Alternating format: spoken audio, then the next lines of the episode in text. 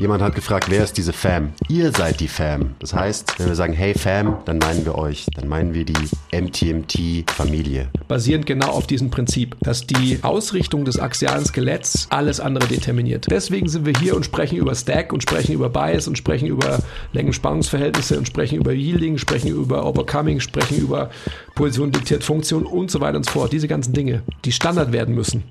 Ja. Herzlich willkommen zum MTMT Podcast, der beste deutsche Fitness-Podcast der Welt. Hier sind eure Hosts Andreas Klingseisen und Christopher Herrmann. Was bringt dir dein 200 Kilo Deadlift oder dein Sixpack, wenn du dich nicht wie ein Mensch bewegen kannst und es dir am Ende vom Tag eigentlich scheiße geht? Wir geben bessere Antworten auf die Fragen der Fitnessbranche. Für was brauchst du 100 Zertifikate, wenn du keinen Zugang zu deinem Gegenüber findest? Du musst einfach ein Menschenmensch sein. Grundprinzipien sind Systemen einfach immer überlegen. Es geht um Prozessliebe und nicht um Ergebnisorientiertheit. Fitness und Gesundheit sind keine Endziele, sondern sich dauerhaft autoregulierende Prozesse. Wir haben zwar keine Ahnung davon, aber wir reden trotzdem drüber. und damit herzlich willkommen zum MTMT Podcast. Folge Nummer weiß der Basti. Wir haben übrigens mit, ähm, mit dem Olli Bierhoff und mit, wie heißt der andere? Wie heißt denn der? Jetzt stehe ich voll auf dem Schlauch. Wie heißt der Nachfolger von der Annegret? Hä? What? Vom Hansi halt. Der, der, der Hansi, mit dem waren wir beim Frühstücken. Der Hansi. Ja.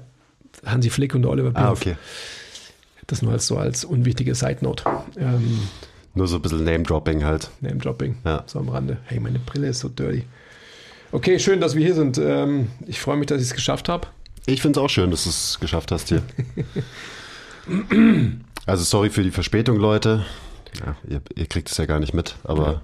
wir sind jetzt hier und wir fangen jetzt an. und zwar machen wir heute die MTMT Wörterbuchfolge. Das ist eine, eine wichtige Folge, auf die ich mich schon sehr freue.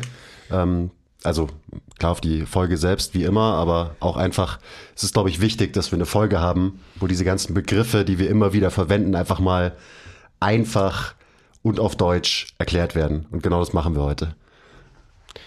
Ich bin gespannt, weil ich habe jetzt gar nicht so einen Überblick, was, worüber wir jetzt sprechen, so in erster Linie. Wie immer halt, ja. Und, und zweitens, aber gibt es denn nicht quasi auch, also es ist ja, auf was ist es bezogen jetzt? So.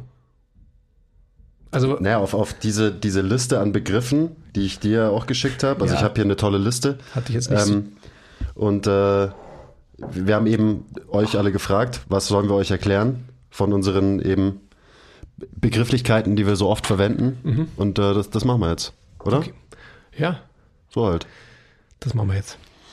Ich habe nur eins gelesen und ähm, als ich gerade ähm, meine im Wechsel sich heiß und kalt anfühlenden Füße angeschaut habe im Spa und habe nur gesehen, was meint ihr denn jetzt eigentlich damit mit diesem, weißt schon, was ich meine? Ja, damit kannst du ja mal anfangen. Da habe ich, da hab ich gelacht. ja, und ähm, das war so das, das, was ich so ergriffen habe. Wie, was soll man denn dazu sagen? Keine Ahnung. Es steht jetzt, hat es auch nicht auf meine Liste geschafft, ehrlich gesagt. Aber Also, hm. Ja, aber ich verstehe das schon. Also ich möchte mich auch dafür entschuldigen, dass ich glaube, ich bin derjenige, der das tatsächlich immer wieder sagt und ähm, also du auch, glaube ich, mittlerweile. ich habe es mir inzwischen auch hier und da mal angewöhnt, ja. Aber wir haben, also der, der Quiz und ich, wir haben so viel Austausch untereinander, dass wir viele Dinge mit schon, du weißt schon, was ich meine, abkürzen, weil wir ansonsten nicht zum Punkt kommen. Weil wir dann doch ähm, nicht genügend Zeit haben, um jede Gehirnschleife auszusprechen. Und davon ausgehen, wie bei einem alten Ehepaar, dass der andere schon weiß, was der andere meint. Oder? Ja, und ich weiß dann auch meistens, was du meinst, aber ihr halt nicht. Sorry dafür. Das ist übrigens auch dieses, das haben auch viele gefragt, was dieses da ist. Ah. Das ist genau das Gleiche.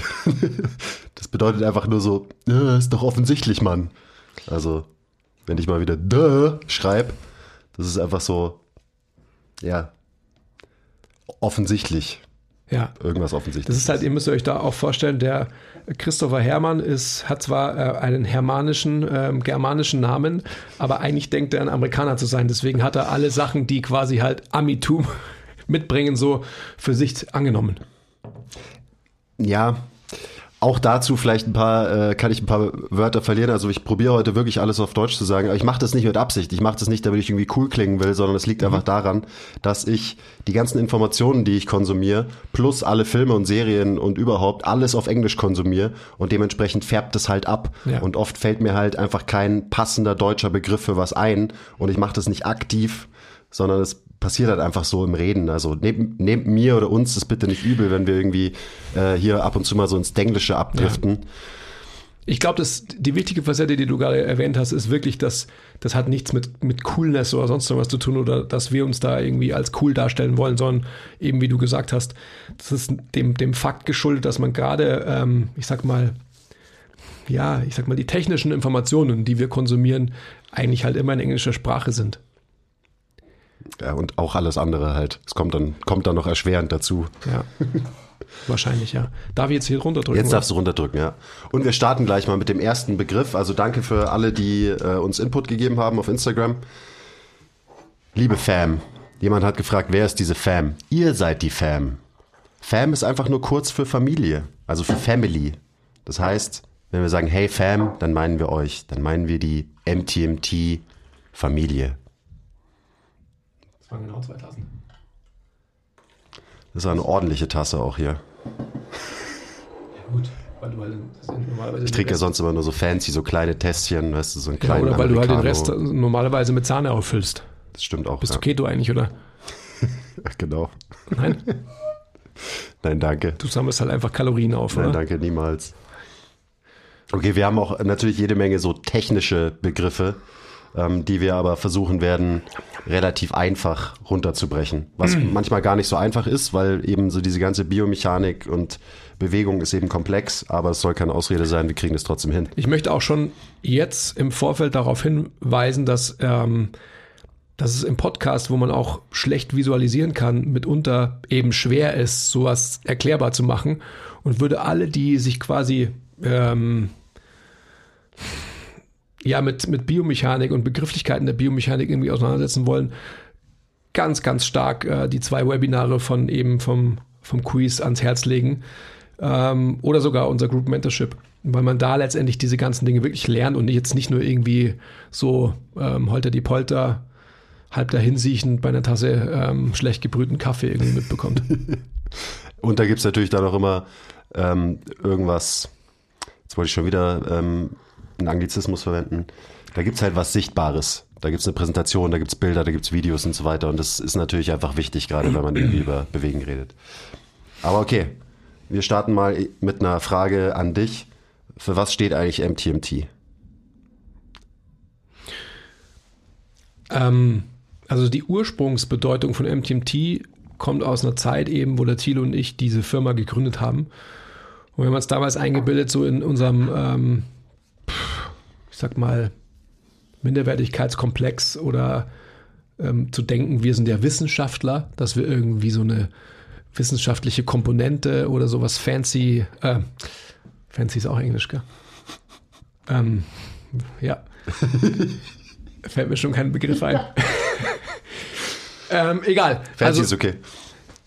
MTMT stand damals und steht es auch immer noch für Method to Metabolic Turbulence, weil letztendlich alles, was wir durch Training machen, eben zu metabolischen Turbulenzen führt. Und das war damals so unser Geektum, ähm, gerade so ein bisschen, glaube ich, auch vom Tilo, der ja sich ähm, in solchen Nuancen extrem schnell ähm, verlieren kann. Und so hatten wir das. Ich kann mich noch erinnern, wir haben gestartet eigentlich mit, mit Turmoil, also noch ein stärkeres Wort als Turbulence, aber Turmoil ist so negativ konnotiert, ähm, dass wir gesagt haben, okay, das ist zu stark als Wort. Und, und kennt auch keiner. Also so, Turbulenz kann man irgendwie gut ähm, als Turbulenz auch verstehen. Turmoil ist schon wieder ein komischeres Wort, ähm, to be honest. Ähm, ja, Ich finde es aber cool, dass es immer noch zutreffend ist. Also es ist ja ein zeitloses, eine zeitlose Abkürzung, Mhm. Ja. für was sie original mal stand. Inzwischen steht MTMT ja für viel mehr als nur das. Zum Beispiel für Muskeltraining, Muskeltraining, für Mädchentraining, Mädchentraining.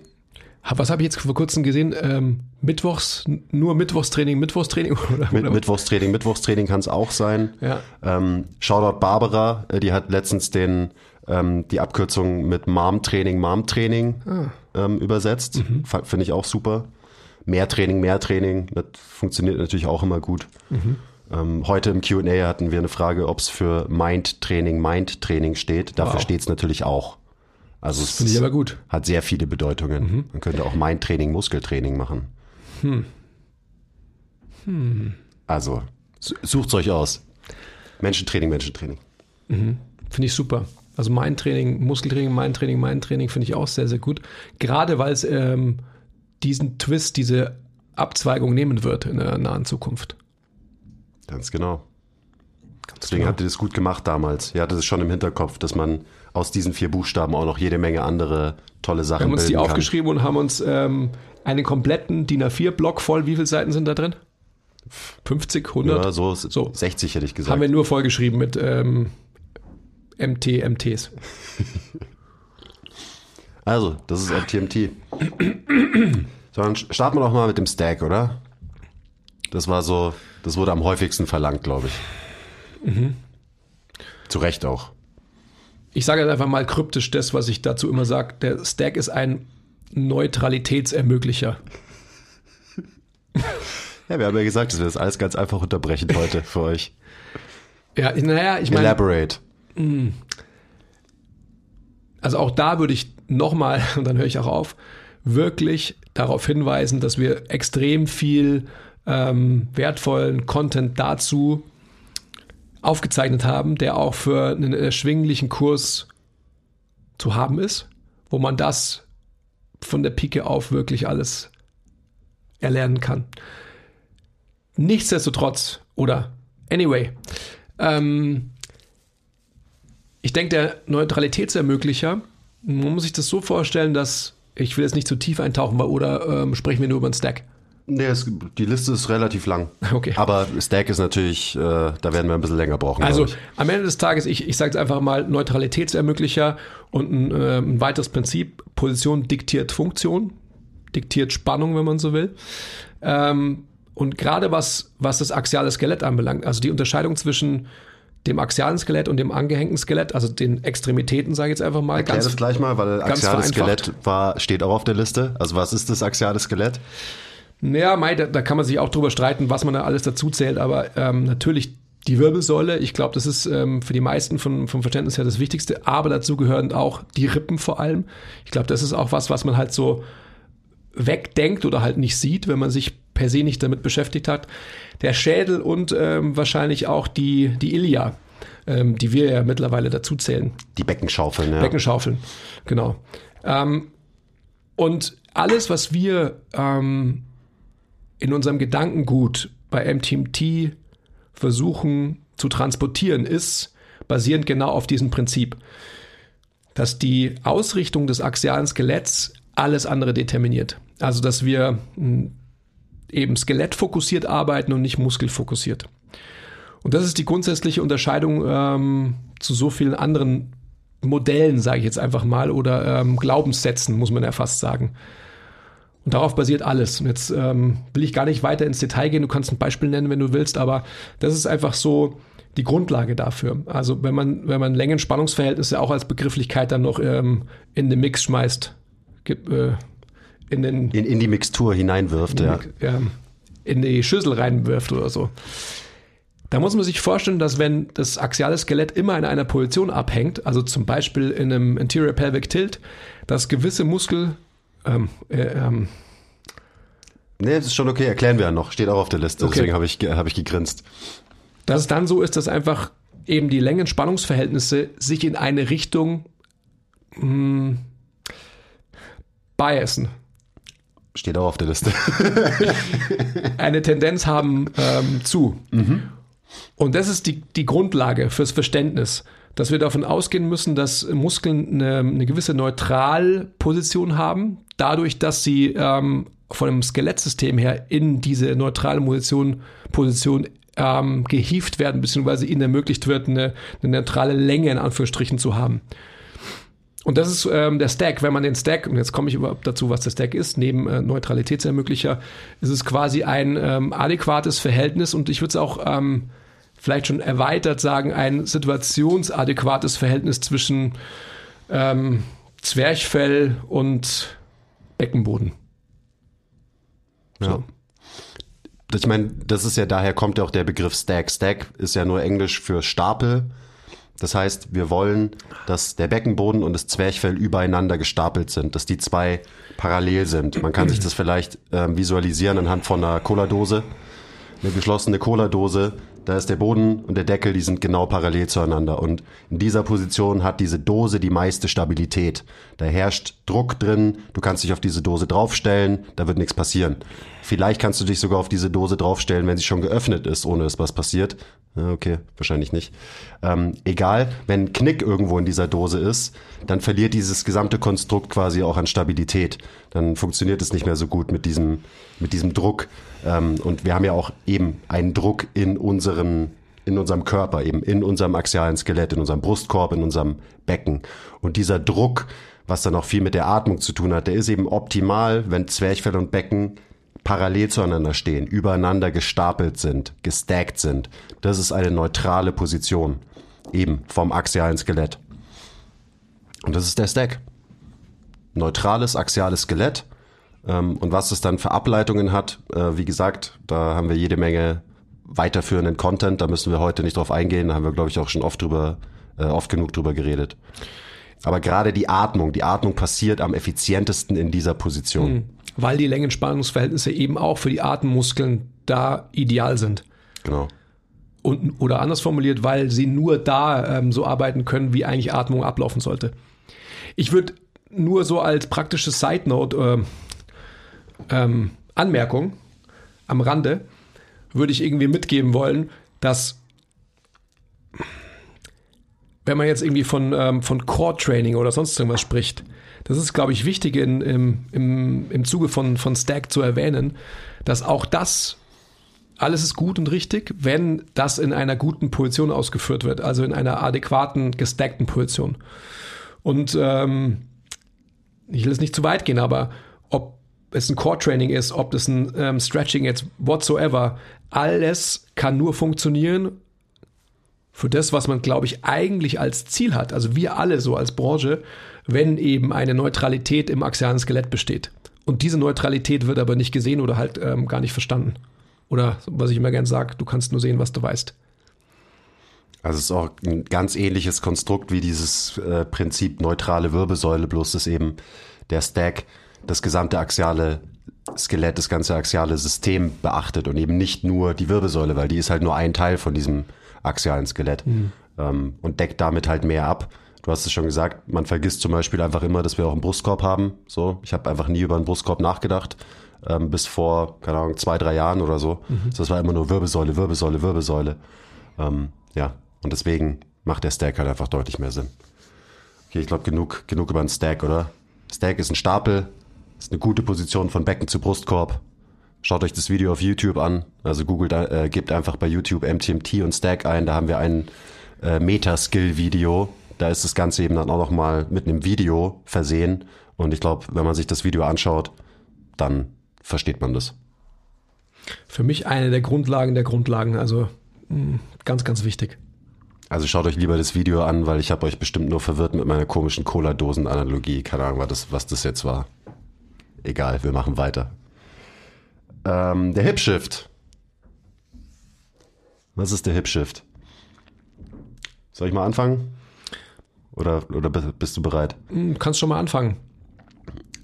Also alleine, ich habe gerade überlegt, wie man Shift äh, übersetzt. Ja, schwierig. Also der Hip-Shift ist eine Bewegung vom Oberschenkelknochen im Becken, also im Hüftgelenk, ähm, die wir bei jedem Schritt machen. Also beim Gehen kann man diesen Hip-Shift gut beobachten. Bedeutet, beim Gehen shiften wir, verlagern wir unser Körpergewicht immer vom einen auf den anderen Fuß. Der eine Fuß ist das Standbein, dann ist der andere Fuß, oder das eine Bein ist das Standbein, dann ist das andere Bein das Standbein. So gehen wir.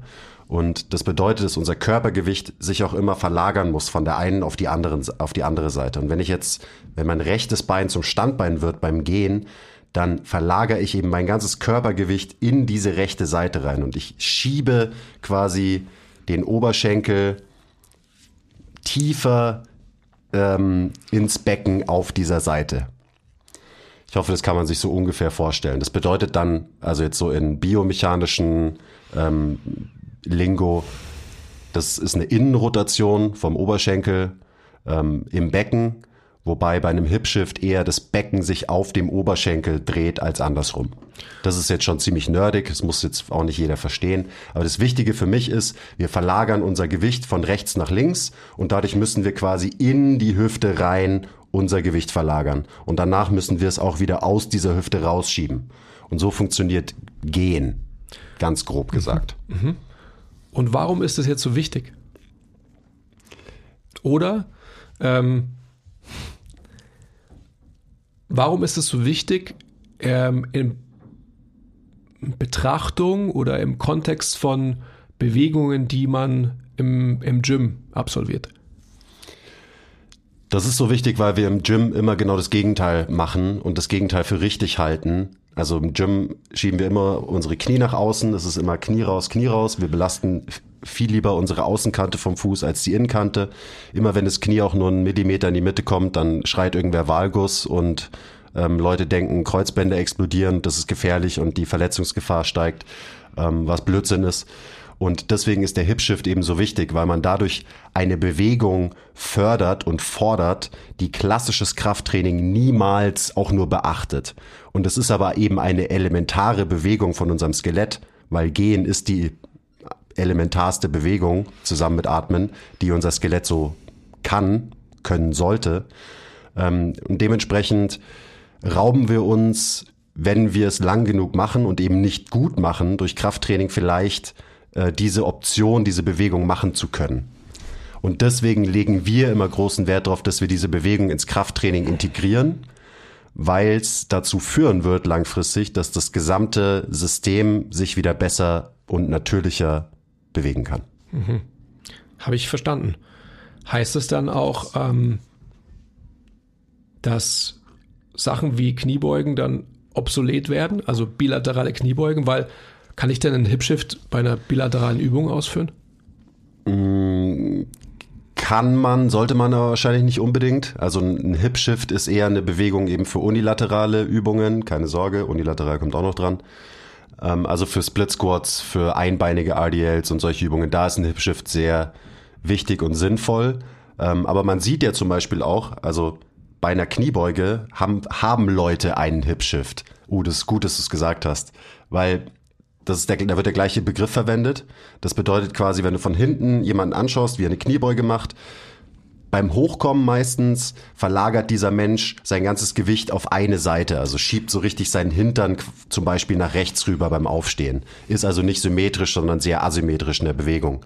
Ähm, also so ein Hip-Shift kann auch passieren in einer bilateralen zweibeinigen Kniebeuge, ist aber meistens da nicht erwünscht. Bei einem Split Squat, wenn man eben weiß, wovon man redet und diese Hintergründe versteht, kann man das eben aktiv fördern, diese Bewegung. Und ob äh, bilaterale Kniebeugen obsolet werden, ähm, wenn du mich fragst, nein. Ähm, aber ja, es ist, ist eine wichtige Unterscheidung. Also eben so dieses, das, was auch als schlecht angesehen wird, Hip Shift ist in der gleichen Kategorie wie Buttwink zum Beispiel oder Knie, die nach innen kommen. Das ist alles die gleiche Kategorie, ist alles schlecht und so. Ähm, das ist was anderes als dieser Hip-Shift aus dem Gangzyklus, den ich jetzt beschrieben habe, den wir eben bei einbeinigen unilateralen Übungen aktiv fördern wollen. Einfach nur damit ein Hüftgelenk sich wieder so bewegt, wie sich ein Hüftgelenk halt bewegen sollte. Das bringt es, glaube ich, auf den Punkt. Mhm. Und äh, das machen wir eben oft im Krafttraining nicht. Da missbrauchen wir oft gerade das Hüftgelenk. Ähm, und ein Hipshift ist eine super Möglichkeit, dem Körper wieder ein bisschen mehr von dem zu geben, was er halt eigentlich braucht. Das ist mir noch ein bisschen zu undramatisch dargestellt von deiner Seite. Also, also kannst du dramatische Musik drunter legen vielleicht ja. oder so? Nein, aber ich, also du hast es ja sehr, ähm, sehr, sehr konsequent und gut dargestellt, aber ich, da muss noch ein bisschen mehr Dramatik her. Also halt so eben wie, wie Dinge, also jetzt zum Beispiel ein Split Squat, ich will jetzt gar nicht ein, äh, also ein Squat, also was Bilaterales irgendwie haben, aber Nehmen wir mal einen Split Squat. Wie wird der gecoacht und was passiert biomechanischer Art in der Hüfte, so wie es gecoacht wird? Ja, meistens wird er so gecoacht, dass eben möglichst wenig Rotation in der, im Hüftgelenk passiert. Ähm, und der wird meistens so gecoacht, dass es eher eine bilaterale Bewegung ist als wirklich eine unilaterale Bewegung. Also dass man eben die Füße relativ breit auseinander hat. Am besten schiebt man auch das vordere Knie wieder nach außen. Ähm, und dadurch ja, nimmt man sich so diese eben normale, natürliche Rotation im Hüftgelenk oder man reduziert sie zumindest ein bisschen. Ähm, und man versucht eben, wenn man es so coacht, ähm, eine eigentlich unilaterale Bewegung wie ein Split Squat zu machen oder eine bilateral asymmetrische Bewegung anzugleichen an eine bilaterale Kniebeuge. Und das ist halt Quatsch. Also man, man benutzt die gleichen Cues ähm, und eben auch wieder steh auf der Außenkante, schieb dein nach außen und so weiter. Ähm, und das ist halt, damit nimmt man dem Split Squat das, was ein Split Squat eigentlich so gut macht biomechanisch gesehen. Gut machen könnte. Gut machen könnte, genau. Also mhm. eben mehr Rotation fördern. Nicht nur im Hüftgelenk, sondern durchs gesamte, äh, durchs ge gesamte System, durchs gesamte Skelett. Mhm. Das war vielleicht ein bisschen dramatischer jetzt. Aber ja, man, also es ist eben, ein Split Squat ist nicht ein Split Squat. Es kommt einfach darauf an, wie, wie machst du das Setup? Setup. Also wie positionierst du dich in diesem Split Squat zum Beispiel? Ähm, das ist wichtig. Und dann auch, wie coachst du das? Also es gibt da einfach Unterschiede. Ähm, und gerade bei einem Split Squat, was eine sehr komplexe Bewegung ist, machen kleine Veränderungen im, in der Positionierung und auch in der Art und Weise, wie man es coacht, am Ende relativ viel aus. Mhm. Man kann Split Squat mit Hip Shift machen, man kann ihn ohne machen. Man kann mehr in die Hüfte quasi reinschieben oder aus der Hüfte rausschieben. Und das ist eben dieser Wechsel, das ist das Wichtige am Hip Shift. Mhm der Wechsel, Gewicht in die Hüfte rein und, und dann macht, auch wieder raus. Ja, also die eine Seite Außer geht Rotation, rein. Innenrotation. Und was macht automatisch die andere Seite? So. Und das ist genau das, ähm, der wichtige Punkt, glaube ich, dass, ähm, dass die Fitnessbranche immer noch versucht, alle Bewegungen zu sagittalisieren und alle an beiden anderen Bewegungsebenen rauszustreichen. Und das ist das Problem. Und ähm, man maßt sich aber trotzdem an, dass man, ähm, dass man Gesundheit fördert. Nein, das tut man einfach nicht. Gesundheit ist für mich einfach Bewegungsoptionen zu wahren oder dazu zu gewinnen und nicht zu verlieren. Und durch normales Krafttraining, so wie es ausgeführt wird, eben sagittalisiert, verliert man Bewegungsoptionen.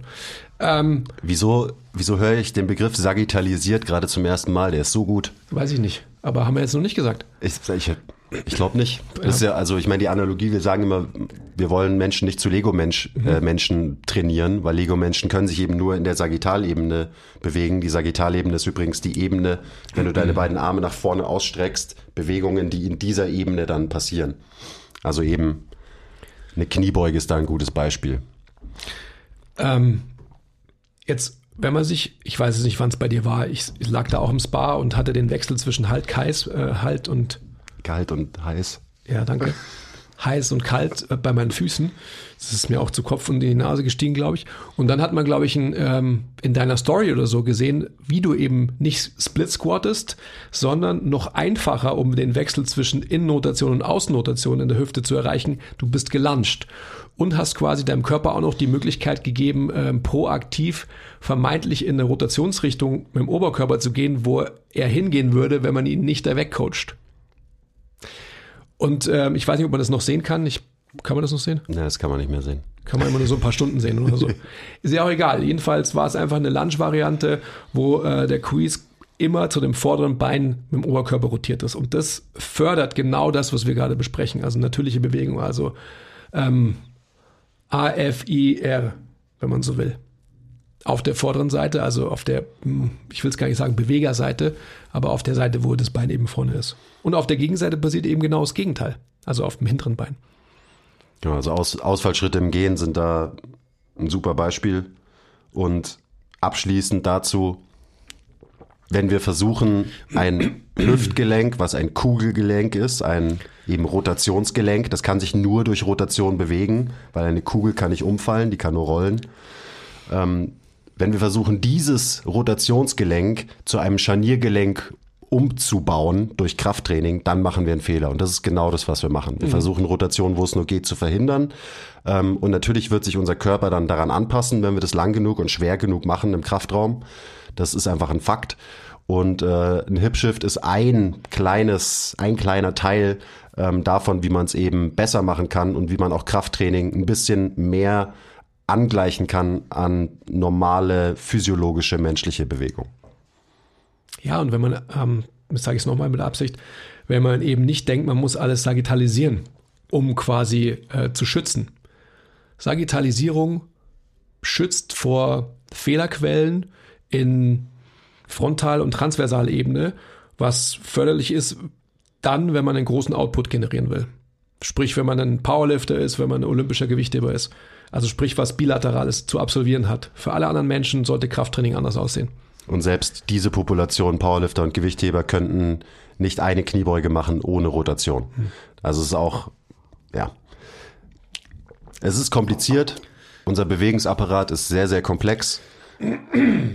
Aber ich glaube, das haben wir jetzt ganz gut zusammengefasst mit dem Hipshift. Und auch zum Hipshift gibt es ein Metaskill-Video auf YouTube. Ähm, da ist das sogar mit einem Beckenmodell erklärt, glaube ich. Also schaue ich das an, dann wisst ihr Bescheid. Mhm. Dann. Haben wir jetzt schon gesprochen über eigentlich, weißt du, was ich meine? Ach, das haben wir am Anfang gehabt. Bei, ne? äh, weißt du, was ich meine, aber schon. Weißt du, ist schon durch. Genauso wie da. Mhm, ähm, stimmt. Next. Ja, der, der ist gut. Overcoming und Yielding. Wie viele Stunden haben wir Zeit? also für mich ist, kann man das ziemlich schnell erklären. Okay, dann. Also einfach nur die Definition quasi, was Mhm. das bedeutet, oder? Die da wären. Also Yielding bedeutet, dass ein Muskel, ich beziehe es mal nur auf den Muskel, man kann es natürlich auch auf noch mehr von, vom System beziehen, ein Muskel Kraft aufnimmt, absorbiert, wenn man so will, entgegennimmt, speichert.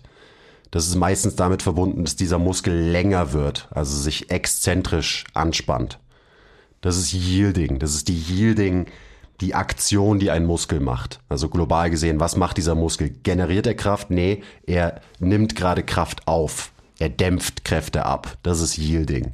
Und Overcoming ist genau das Gegenteil. Overcoming bedeutet, der Muskel ähm, setzt Kraft frei, beziehungsweise erzeugt aktiv durch eine Anspannung, durch eine Kontraktion Kraft. Und das ist meistens damit verbunden, dass dieser Muskel eben kürzer wird, weil er sich anspannt, weil er kontrahiert. Also das eine Yielding eher exzentrisch, eher kraftabsorbierend, Overcoming eher konzentrisch, eher Kraft erzeugend oder Kraft wieder abgebend. Und das kann man natürlich, und deswegen habe ich gesagt, ich beziehe es erstmal nur auf den Muskel. Ähm, ein Muskel existiert nicht in Isolation, da hängt jede Menge weiteres Gewebe dran, also Bänder, Sehnen, Knochen und so weiter. Das ist alles eine Einheit, die zusammen funktionieren muss. Und gerade wenn man von Kraft, Kraft aufnehmen spricht, da spielen oft Sehnen zum Beispiel eine sehr wichtige Rolle. Achillessehne zum Beispiel. Die ist so über die Evolution so geformt worden, dass sie sehr gut darin ist, große Kräfte aufzunehmen und wieder freizugeben. Beispiel bei einem Sprung gehe ich runter in die Hocke, hole quasi Schwung, wenn ich maximal hochspringen will. Dadurch wird die Achillessehne gedehnt, muss yielden, nimmt Kraft auf und wenn ich dann hochspringe, dann wird dieser ganze Komplex Achillessehne, Wade und so weiter auf einmal kurz und gibt diese gespeicherte Kraft wieder frei.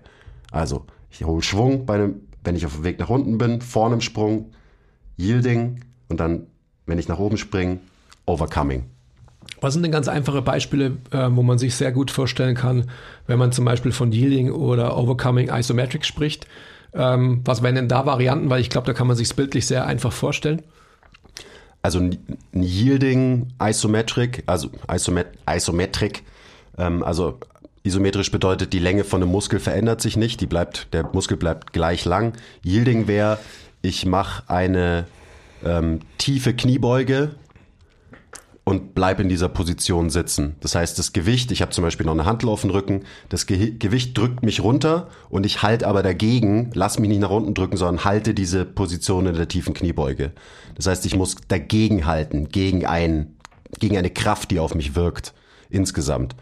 Und Overcoming Isometric wäre, ich habe eine Hantel auf dem Rücken, ich baue mir das im Rack so auf, dass ich die gegen Pins drücken kann und drücke dann gegen einen unüberwindbaren Widerstand. Also ich versuche aufzustehen in der Kniebeuge, da ist aber ein Block, ein physischer, den ich auch niemals überwinden kann und ich drücke so fest ich kann dagegen. Das heißt, es ist immer noch eine isometrische Übung, nichts bewegt sich, es ist statisch, aber ich drücke aktiv rein und eben mit dieser overcoming konzentrischen Action. Das wäre jetzt so auf eine Kniebeuge bezogen der Unterschied. Du hast vorhin schon gesagt, dass, ähm, dass nicht nur Muskeln yielden, sondern einfach halt mehrere, ich sag mal, Strukturen unseres Systems. Was ist denn zum Beispiel, wenn jemand, äh, du hast gesagt, du hast es auf den Sprung bezogen, wenn jemand, ähm, wenn jemand jetzt Football, wenn jemand einen, einen, guten Cut macht, also einfach seinen Gegenspieler ähm, schlecht aussehen lässt, also irgendein Receiver, wie ist denn dann die Action? Also was yieldet dann vermeintlich mehr? Ist es dann ein Muskel oder sind es andere Strukturen? Oder ist es jetzt schon zu weit? Naja, es, es ist immer, immer beides. Also wie gesagt, es lässt sich ja nicht, nicht voneinander trennen. Ähm, aber gerade wenn ich einen schnellen Cut, einen schnellen Richtungswechsel machen will, ähm, dann geht es ja um das Wort schnell. Das heißt, ich kann nicht in diese, in, nach rechts quasi rübergehen, dann da drei Sekunden lang reinsinken und dann komme ich wieder raus, sondern es geht ja darum, dass das bumm, dass es super schnell passiert. Dementsprechend werden wahrscheinlich eher Muskeln dafür sorgen, dass man diese Bewegung schnell abbremst und auch schnell wieder in die Gegenrichtung eben explosiv rauskommt bei einem Richtungswechsel. Mhm. Also das wäre dann für mich eher was, äh, wo wahrscheinlich dieses, diese muskuläre Aktion dominanter ist als jetzt die der passiven Strukturen. Aber das ist auch jetzt eher spekulativ. Ich würde genau das andere, also ich würde ja, das Gegenteil behaupten. Ja, weil die, die Sache ist ja auch, wenn ein, wenn der Muskel isometrisch kontrahiert in diesem Cut, dann verändert der seine Länge nicht und dadurch können die passiven Strukturen quasi mehr Energie absorbieren und wieder freigeben. Und so funktioniert ja zum Beispiel auch Sprinten ganz viel. Also einfach ähm, ganz viele Muskeln im Bein, Wade, Hamstrings, die müssen isometrisch kontrahieren, damit quasi alles stabil ist und die Kraft erzeugt werden kann vom Achillessehnenkomplex zum mhm. Beispiel in erster Linie. Also ja, ich nehme es zurück und ich bin auch eher bei dir. Mhm. Aber weil diese weil also, die Muskeln eine die sind, okay, das, das wird zu deep jetzt. Ich will nur, ich, ich, will, ich, will, ich will nur darauf hinaus, dass, dass wir ähm, oder dass ihr euch man darf es nicht nur auf Muskeln beziehen, sondern eben in so einer Situation wie in einem Cut zum Beispiel oder, ähm, oder auch Seilspringen als, als gutes Beispiel, da müssen ähm, die Muskeln quasi fast in der gleichen in dem gleichen Status verharren, damit quasi einfach diese Bewegungsrichtung, äh, der, der Wechsel einfach schnell funktionieren kann. Das heißt, es müssen andere Strukturen yielden, vermeintlich dann jetzt in dem Fall die Achillessehne, ähm, damit quasi dieser, dieser Richtungswechsel schnell vonstatten gehen kann. Und dementsprechend, wenn es da so wäre, dass die Muskeln eine Yielding Action hätten und dass die einfach, wenn die zu lange wäre, dann würde man am Boden kleben bleiben und hätte eben nicht den Rebound jetzt zum Beispiel beim Seilspringen oder auch bei einem Cut, äh, beim Football oder beim Basketball whatsoever. Kleiner Break. Wenn euch gefällt, was wir machen und ihr uns unterstützen wollt, zeigt uns ein bisschen Liebe, gebt uns Feedback, teilt die Folge, supportet uns auf Patreon. Den Link findet ihr in der Beschreibung. Und jetzt geht's weiter mit der Folge. Ja, das ist so eine interessante Diskussion, da müssen wir eigentlich mal eine komplette Folge drüber machen. Ja. Aber, das, aber das ist wichtig, was du sagst, weil, also gerade Gehen ist da auch wieder ein super Beispiel. Wir wollen uns fortbewegen und dabei so wenig Energie wie möglich investieren. Und das funktioniert eben, wenn die sogenannten passiven Strukturen, in Anführungszeichen, weil sie eben nicht passiv sind, wenn die viel Arbeit übernehmen und Muskeln eben nicht bei jedem Schritt krass anspannen müssen, sich entspannen müssen, sondern die sind die ganze Zeit so ein bisschen auf Spannung und dadurch kann eben Energie gespeichert werden, aufgenommen werden, wieder freigesetzt werden. Mhm. Und das ist eben auch wieder ein Wechselspiel. Und bewegen ist immer ein Wechselspiel aus. Punkt, Punkt, Punkt. In dem Fall Yielding und Overcoming. Mhm. Und das ist ja auch so ein, also jetzt will ich nicht nochmal weitergehen, aber so die Überlegung, die ich beim Sprinten habe. Aber du machst es trotzdem. Ähm, also so, wann wird die maximale Sprintgeschwindigkeit verlassen? Wenn es dann so ist, dass einfach eben nicht mehr ähm, das System neben den Muskeln yieldet, sondern wenn auf einmal die Muskeln ermüden und der Status des Overcomings nicht mehr aufrechterhalten werden kann und dann zu schnell oder zu viel geyieldet wird. Und dementsprechend wird einfach die Bewegung irgendwann mal weniger effizient. Und dementsprechend nimmt man an der Geschwindigkeit ab. Das ist ziemlich spannend, dieses ganze Thema. Aber ich glaube, äh, Yielding und Overcoming haben wir gut erklärt. Und ja. da müssen wir echt mal eine Folge drüber machen, weil mhm. das ist, äh, also gerade wenn es eben um Sport geht und so und was da passiert auf dem Spielfeld und so, da ist es halt einfach mega interessant. Sprinten, Springen etc. Gut, wir machen weiter. Q. Wen? Q. War das nicht einer von Raumschiff Enterprise? Weil James Bond war doch Q, Ach oder? so, stimmt. James Bond. Q, oder? Bei Q hat sich James Bond auch immer seine geilen Special-Autos und so ja, abgeholt. stimmt. Oder? Ja, ja, genau. Q, Q war der Tech-Guy und, ähm, und M war Moneypenny. die Chefin. Die Miss Moneypenny. Q. Also Ähm. geschrieben C-U-E. Hm. Warte, ich google, erklär mal, was es ist. Ich google mal schnell, wie, Ich es wollte gerade sagen, ich bin ähm, Stichwort. Auf Deutsch. clueless. Ähm, aber, Auf Deutsch Stichwort. also ich glaube, ähm, Queuing, um das geht's ja, oder? Genau. Was man halt so sagt, Ja. oder? Was man halt jemandem sagt, mit dem man arbeitet. Das ist so Queuing. Stichwort trifft es eigentlich ganz gut. Also wenn, wenn ich jemanden irgendwie coache durch Bewegung und ich sage zum Beispiel, Knie raus, Arsch raus, Brust raus. genau, und ich sage zum Beispiel Knie raus, das ist ein Cue. Das ist ein Stichwort, das ich diesem Menschen gebe. Und aufgrund von diesem Stichwort wird dieser Mensch die Art und Weise, wie er sich bewegt, anpassen. Also das ist das Werkzeug Nummer eins für uns Coaches, um Bewegung quasi zu steuern, sind Cues. Zu sagen, belaste deinen Fuß mehr auf der Innenkante. Oder eben schieb dein Knie raus. Oder schieb dein Knie Richtung großer C. Oder zieh deine Schulterblätter zusammen. Oder es gibt auch Cues, die einfach, die nicht verbal sind, sondern taktil sind. Also, dass du irgendwie, weiß ich nicht, ähm, jemanden, die den, den Finger in den oberen Rücken bohrst und sagt, klemm deinen Finger mit meinen Schulterblättern ein. Das ist so ein Klassiker, der mir jetzt gerade einfällt. Also Cues können ähm, verbal sein, können auch taktil sein. Ja, ja, das ist ein Cue. ja. Simpel, oder? So, muss man nicht weiter erzählen drüber. Ja, reicht. Das reicht. Mm, Dann da können wir auch mal kurz drauf kommen. Unilateral, alternierend und reziprok. Was ist das jeweils? Also unilateral sollte sich jedem erschließen, oder so im, in der Wortgebung. Also, das verstehst ja sogar du, obwohl du kein Latein hattest. Ich verstehe es aber auch erst, seitdem ich, äh, ich das im Trainingskontext gelernt habe. Also Uni ist halt, äh, jeder hat ja schon Uno gespielt. Ich spiele gerade ganz aktiv wieder ähm, Nilpferd und Nashorn Uno mit meinen Mädels. Also es heißt eins, lateral, so seitig, also einseitig.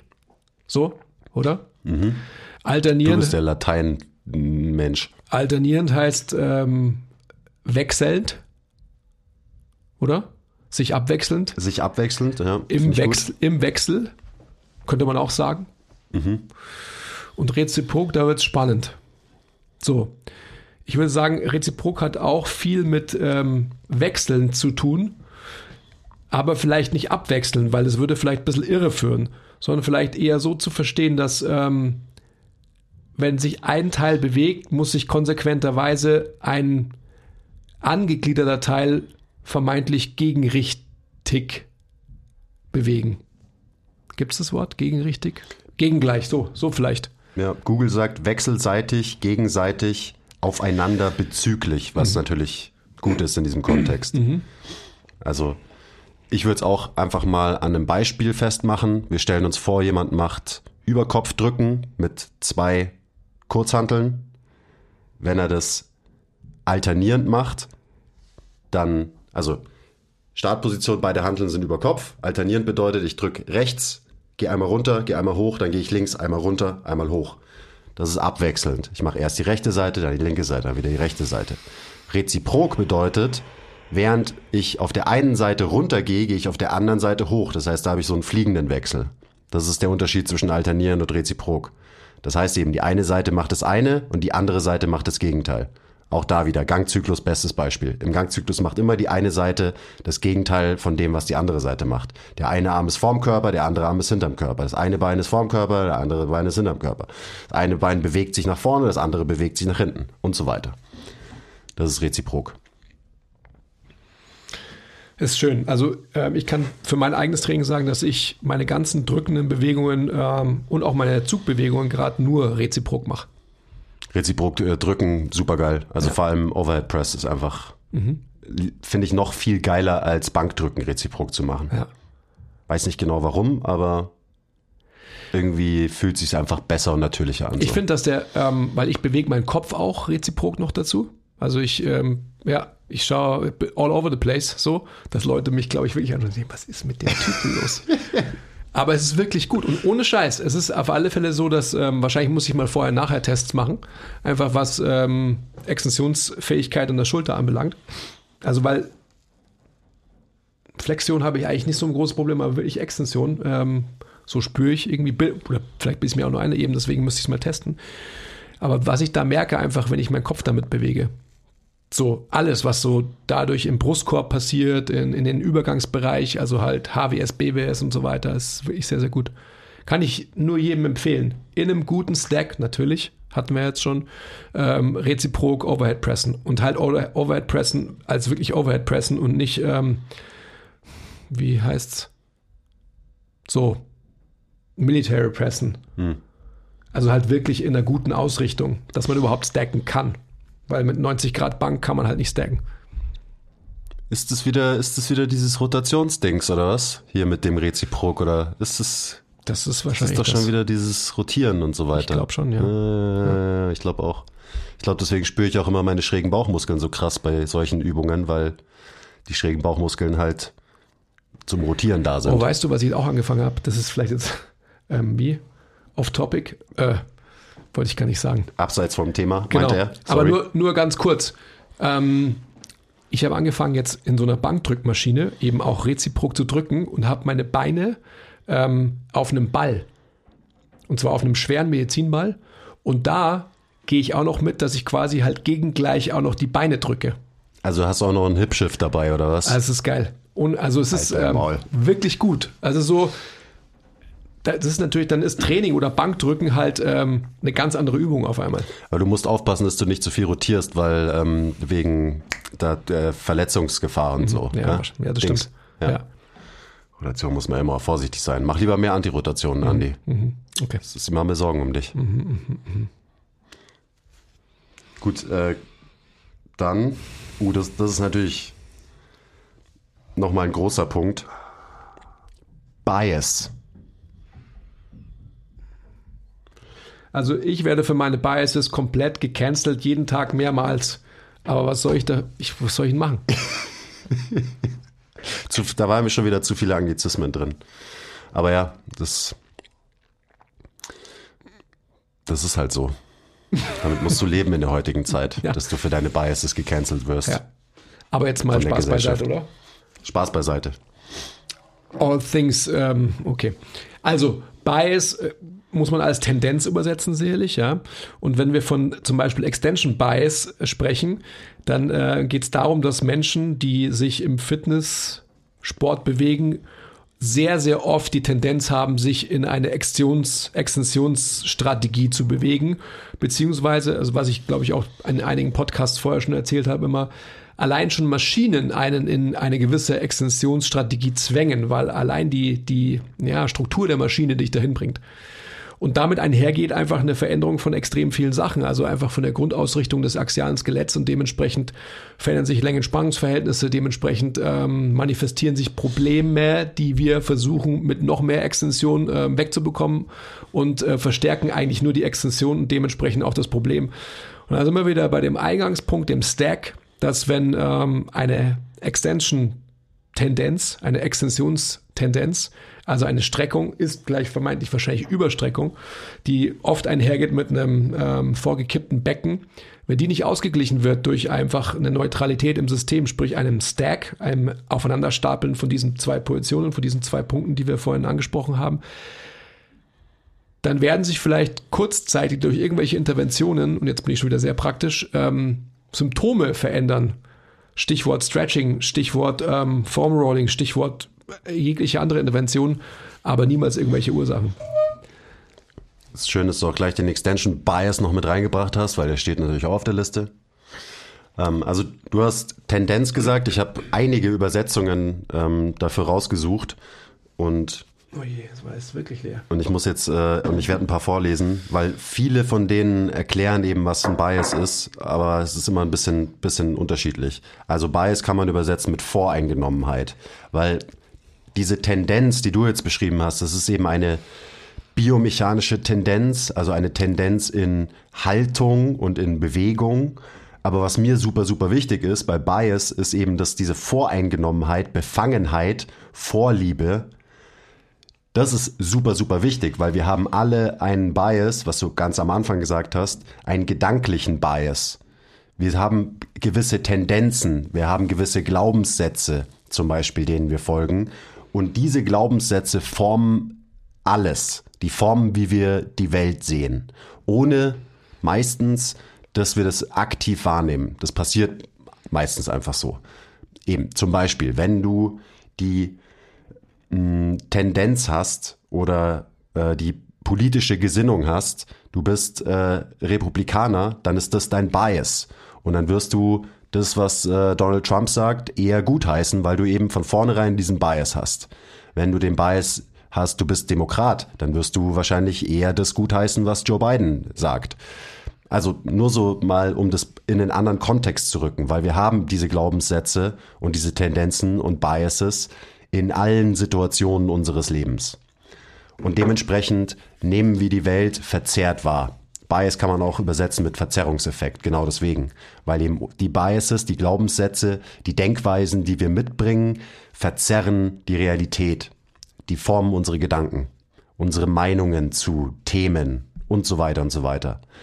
Und genau aus diesem Grund ist es nützlich, wenn man sich seinem, seine eigenen Biases bewusst ist.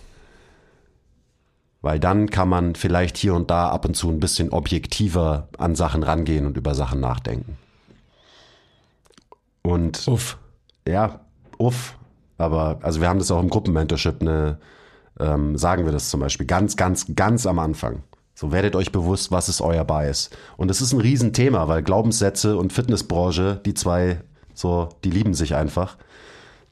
Auch wieder, zum Beispiel, wenn du persönlich, du einfach für dich super gerne CrossFit machst, dann wird es zur Folge haben, dass du die Tendenz hast, auch mit deinen Kunden CrossFit zu machen oder mehr Elemente aus dem CrossFit zu machen, weil du, du liebst es, du findest es geil, also denkst du automatisch, das müssen andere auch geil finden. Und das gleiche kannst du, CrossFit ist nur ein Beispiel, regt euch nicht auf, mit Powerlifting machen, mit Bodybuilding machen und so weiter und so weiter. Und da muss man einfach mal drüber nachdenken. Was ist mein Bias? Wie formt dieser Bias meine Gedanken? Kann ich überhaupt objektiv bleiben, wenn wir über ein Thema reden? Und so weiter.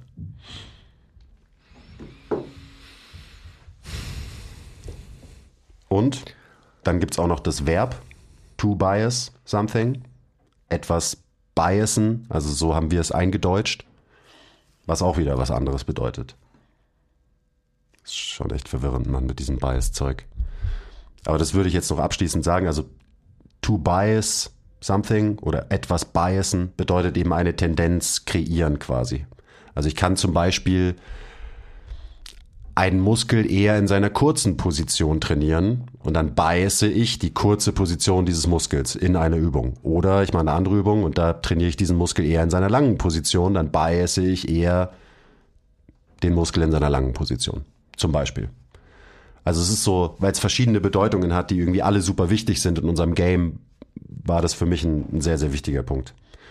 Und zum Beispiel juristisch, wenn man sagt, jemand ist unbiased, also ist ganz ohne Bias, dann ist der unvoreingenommen.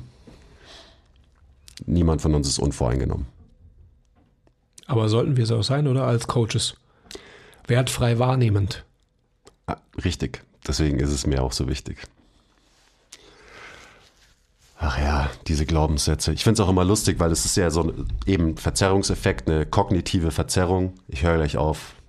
Ähm, so gerade diese evidenzbasierte Crowd, die weist immer und immer wieder hin auf die verschiedenen eben kognitiven Verzerrungen, die man so an den Tag legen kann und eben weisen immer darauf hin, was es alles für Biases gibt. Aber die wenden das nicht auf sich selbst an. Die stecken meistens so tief in ihrem evidenzbasierten Bias, dass sie absolut nicht links oder rechts gucken können, was es denn sonst noch so gibt. Finde ich immer lustig, weil es irgendwie, ich weiß nicht, die, ich sehe die Ironie, diese Menschen natürlich nicht, aber ja, ich finde es einfach irgendwie dann immer amüsant, wenn dann jemand nur drüber postet, was es für tolle Biases und kognitive Verzerrungen gibt, ohne dass dieser Mensch jemals reflektiert, was denn sein eigener fucking Bias ist. Verdammter Bias, sorry. Jetzt habe ich auch genug über Biases geredet. Hast du noch was? Zum Bias? Na, du hast, hast schon genug gesagt. Ja, aber das ist einfach so wichtig, Mann. Ja, das ist absolut Dass man wichtig. einfach mal seinen Bias wirklich erkennt, akzeptiert und dementsprechend, weil das ist ja das Schöne, wenn man den mal aktiv ablegen kann, hin und wieder zumindest, dann kann man neue Dinge lernen, die vielleicht nicht 100% den eingebrannten Glaubenssätzen entsprechen, aber das ist halt, du kommst halt nicht weiter, wenn du einfach nur in deinem, in deiner Tendenz halt dein Leben verbringst, so. Das wäre jetzt ein schönes Schlusswort gewesen. Gibt es noch irgendwas?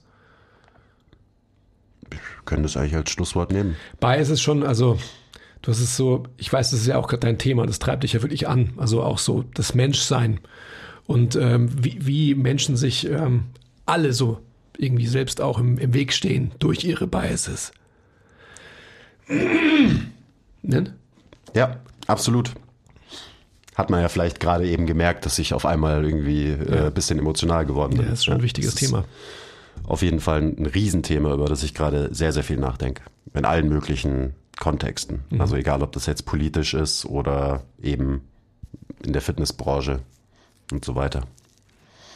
Ich denke, es ist in jeder Branche der Fall, ähm, aber da wir ja uns in unserer Branche bewegen und so weiter und da letztendlich irgendwie so versuchen, einen Überblick zu halten, ähm, kann man es da natürlich gut nachvollziehen. Ich habe gestern übrigens, by the way, ich habe gestern bei, ich halte mich ja immer zurück auf äh, Social Media und so, aber gestern ähm, im Spa, als meine Füße Ich heiß, nicht zurückgehalten gestern. heiß und kalt wurden, habe ich bei Liebscher und Bracht was kommentiert. Weil ich weiß auch nicht, das ist mir als Du hast was kommentiert Ja. auf den Grams. Ja. Was hast du kommentiert unter welchen Post? Ich will es sofort alles wissen. Die sollten auch mal ihren fucking Bias hinterfragen. dass ich, das wurde mir irgendwie so gesponsert oder so. Oder? Weil sonst, wie soll ich das sonst sehen? Ja, ich wollte gerade sagen, Kann ich das noch nachvollziehen? Wahrscheinlich nicht, oder?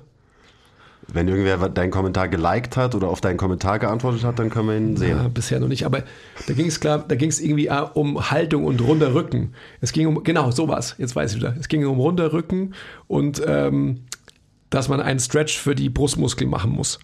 Und wenn man die Brustmuskeln stretcht, dann wird sich der runde Rücken auflösen. So. Ganz klar, oder? Ja, ich meine, man, man darf dem Ganzen ja nicht absprechen, dass, ähm, dass es halt einfach anwendbar ist, etc. etc. Aber ich habe dann irgendwie nur geschrieben, ich weiß nicht mehr genau. Ich glaube, ich habe geschrieben, ähm, mit dem, was du da vorschlägst, gehst du vielleicht ein Symptom an, aber niemals die Ursache. Ich glaube, sowas in der Art habe ich geschrieben. Da sind wir wieder beim ähm, Stichwort Stack und bei Stichwort Position diktiert Funktion diktiert Spannung. Wenn man das verstanden hat, dann weiß man, dass ein Stretch keine Ursachenveränderung mit sich bringt, sondern dass die Ursache ganz woanders liegt.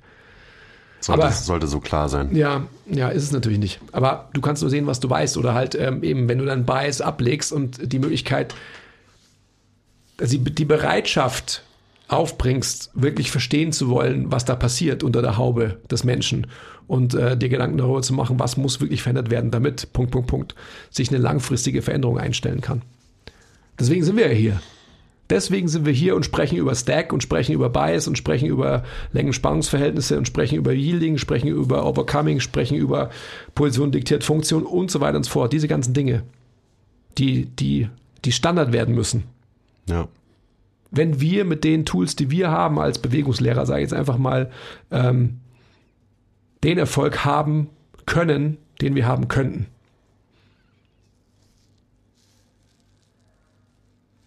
Ja. Ja, was der Andi gesagt hat.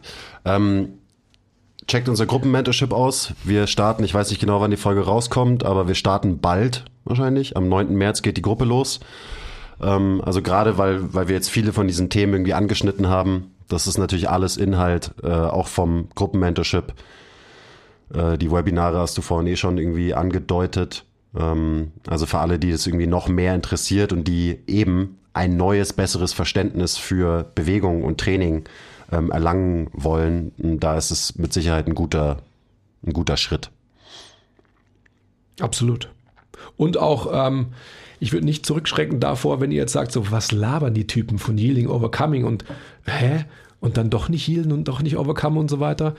Ähm, die, die Inhaltlichkeit haben wir so aufbereitet und haben ja auch genügend Möglichkeiten, mit allen, die da teilnehmen, zu diskutieren. Das heißt, auch in der letzten Gruppe hatten wir eine total, ich würde mal sagen, heterogene Gruppe ähm, vom Level her und so weiter. Und das ist einfach genau schön, weil, weil ich sag mal, die ähm, Biomechanik ja schon versierteren ähm, in der Slack-Gruppe, die wir dann immer haben, natürlich den anderen Leuten irgendwie auch mit Rat und Tat zur, zur Seite stehen konnten und so weiter. Also es gibt keine, ähm, ja, keine, wie sagt man denn da auf Deutsch? Jeder kann dabei sein, so, sowas wollte ich sagen. Also man muss nicht das und das verstanden haben, damit man da dabei sein kann, sondern dadurch versteht man dann die wichtigen Dinge. Also Group Mentorship. Das gibt es da unten. Oder? Da gibt es da gibt's einen Link, da gibt's, könnt ihr draufklicken. Genau. Danke, Basti, dass du den Link unten reingemacht ja. hast in die Beschreibung. Super lieb von dir, Fam. Gut. War es das jetzt, oder? Ja, das war's jetzt.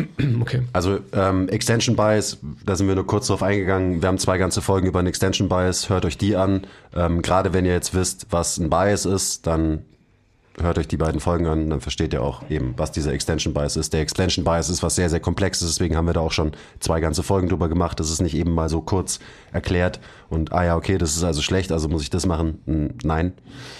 Äh, und wir machen wahrscheinlich auch bald noch eine dritte Folge über diesen diesen Extensionsbias. Diese Extensionstendenz. Diese okay. omnipräsente. Schön, dass ihr hier, hier wart und uns zugehört habt. Und bis bald. Genau. Liebe Familie. Okay. Auf Wiedersehen. Auf Wiedersehen.